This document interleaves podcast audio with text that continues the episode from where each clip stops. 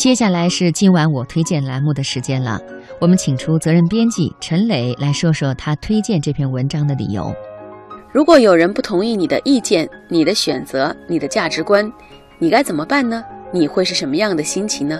当然，每个人都不喜欢自己身边有反对派，但是我们还是应该明白，不是所有反对我们、否定我们的人都是坏人，每一个人都不可能永远正确。客观善意地提出不同意见的人，其实是我们的贵人。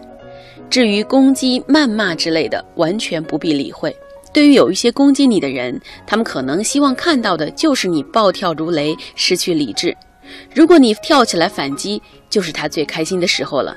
如果说你不理会，脸上挂满自信的笑容，工作做得风生水起，生活幸福的一塌糊涂，那才是最好的应战。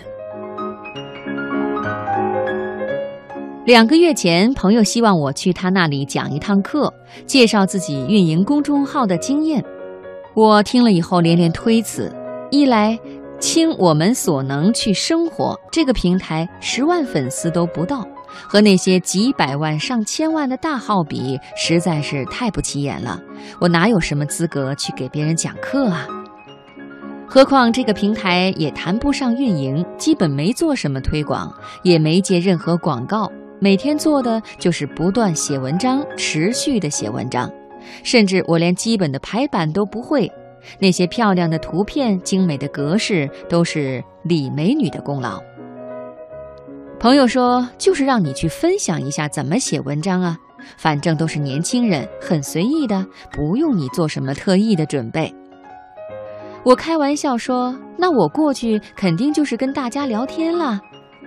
朋友一拍大腿说：“对，要的就是这样的效果。太严肃，我还不喜欢呢。”于是盛情难却，很快约定了时间，和大家相互聊聊运营平台的心得，写文章的心得也一起分享，气氛倒也挺好。后来朋友说有个姑娘要加我微信，问我可不可以，我同意了。姑娘刚刚开始运营平台，只有一百多个粉丝，很多还是朋友亲戚的友情粉。她很想把平台做好做大。她说她也天天写文章，可点击始终就是几十上百，还得天天求着别人转发，想想真泄气。她还把自己平台的名片发给了我，我看了一下她的文章，文笔挺好的。就是题材稍微狭窄了一些，个人感悟太多了。于是我给他提出了几点自己的看法，又把几个和文章调性比较接近的平台，连同那些平台的运营者名片发给了他。姑娘千恩万谢地去写文章了。这件事情我很快就淡忘了。那天晚上，姑娘突然在微信上发消息给我。问我有没有在忙，我以为他又遇到了什么难题。他问我：“婉晴姐，你写了那么多文章，有没有人骂你呀？”我瞬间就明白是怎么回事了，笑着告诉他：“有啊，经常被骂惨呢。”他惊讶地问我：“那你不生气吗？你会不会去回骂他们呢？”我说：“不会。”一来没有这时间，二来我根本不屑理这些人。姑娘说，之前跟我聊天收获挺大，文章渐渐被人接受了，涨了不少粉丝。一开始很高兴，可是后来经常遇到跑过来骂的人，有的在微博下骂，有的在后台骂。她的心情我非常理解。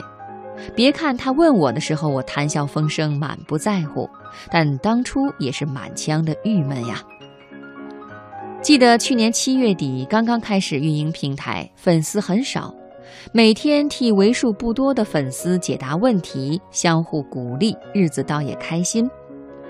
然后穷太久就是你的错，这一篇突然成了爆文，被各大平台转载，随后微博上的大 V 也开始转载。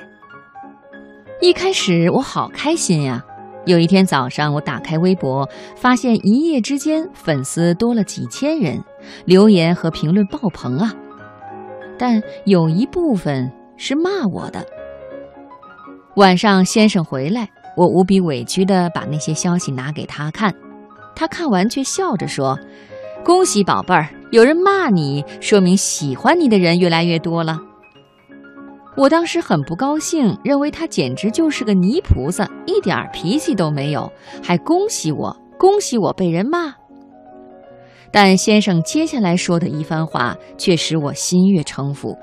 他说：“以前看你文章的人少，很多你们经常互动，彼此都已经相当熟悉了，你写什么大家都会接受。可是现在你的文章一下子就扩散了。”自然就会有认同和不认同你的，不认同你的越多，说明认同你的就更多，这不是一件好事情吗？做人要大气一些。于是我很快调整心态，既然无论写什么都会有人骂，那么就按照自己的本心去写，绝不因为哪个观点容易遭受攻击，就变得毫无观点和立场去迎合、去媚俗。所以不必因为有人不喜欢你、攻击你而生气。如果人人都喜欢你，你的圈子得多小啊！